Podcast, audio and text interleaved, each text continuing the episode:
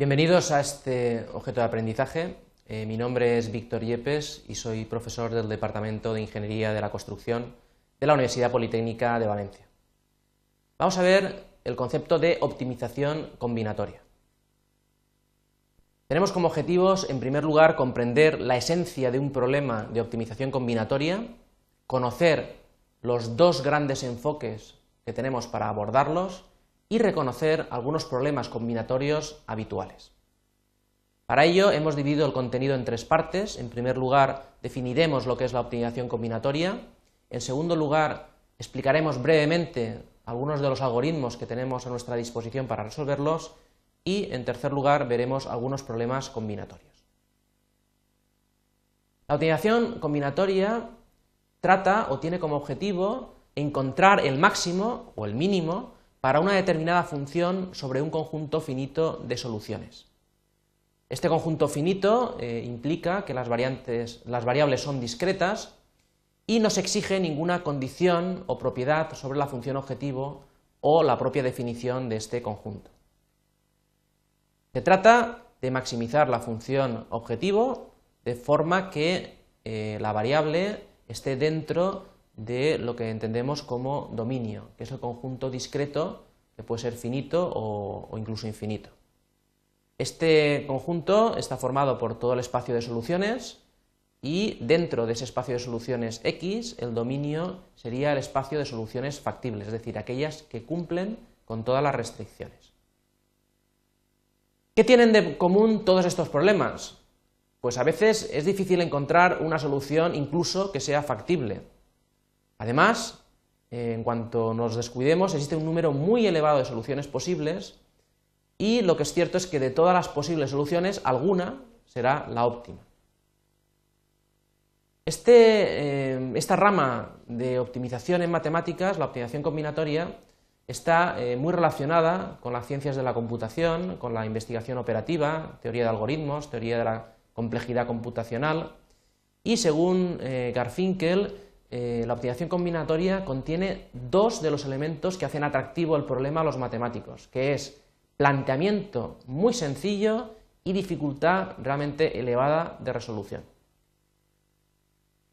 Podemos emplear dos tipos de algoritmos para resolverlos. Los exactos son capaces de localizar la solución óptima, aquella en la que la función objetivo alcanza su valor extremo, y luego algoritmos que son aproximados, también se denominan heurísticos, que encuentran una buena solución, pero sin garantizar que ésta sea la óptima.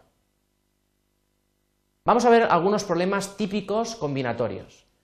Por ejemplo, el problema de la mochila.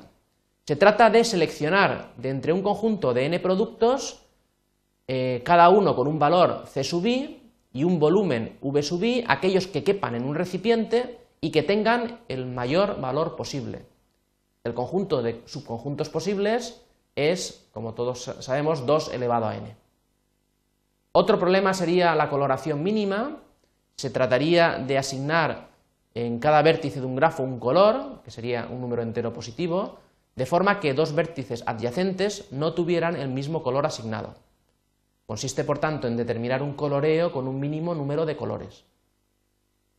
Otro problema también muy conocido es el famoso problema del viajante de comercio.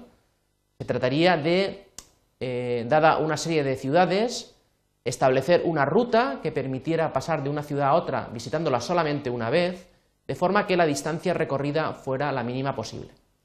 Aquí tenemos el caso, por ejemplo, de partir de, una ciudad original, pasar por A, B y C y volver a la ciudad. Y como podemos ver, hay eh, múltiples combinaciones. Está claro que si la ruta la hacemos a izquierdas o a derechas es la misma solución y por tanto el número de soluciones serían n ciudades menos 1 factorial partido por 2. Vamos a eh, dedicarle un momento simplemente a ver esto lo que significa.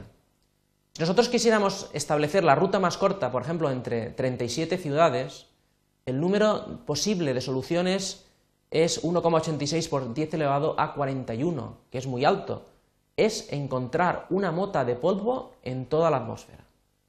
Si en vez de 37 tuviéramos 100 ciudades, el número de soluciones sería 4,66 por 10 elevado a 155.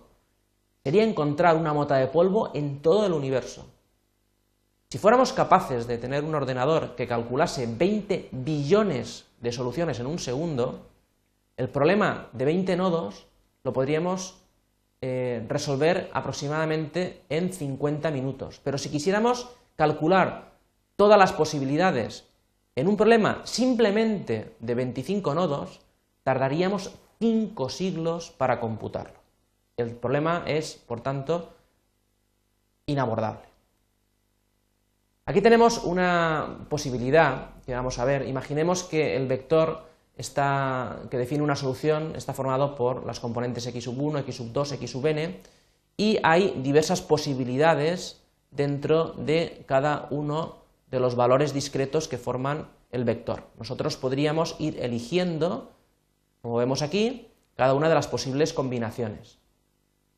Esto se podría aplicar, por ejemplo, al hormigón armado. Imaginemos una viga isostática de hormigón armado simplemente apoyada. Aquí vemos cómo se podría definir. Podríamos definir la viga, por ejemplo, con el canto de 30 centímetros, por ejemplo, hasta 3 metros, el ancho, una armadura inferior, una armadura superior, etc. Bien, para este problema tan sencillo, el número posible de soluciones, tal y conforme lo hemos planteado, sería de 5,44 por 10 elevado a 9. Es decir, tendríamos tantos segundos como los que están contenidos en 172 años. Por tanto, la optimización de estructuras de hormigón es un típico problema combinatorio.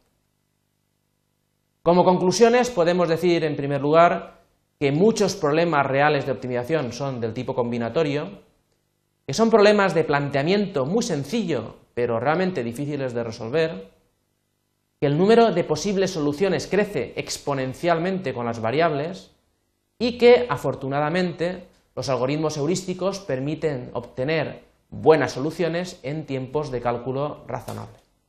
Muchas gracias.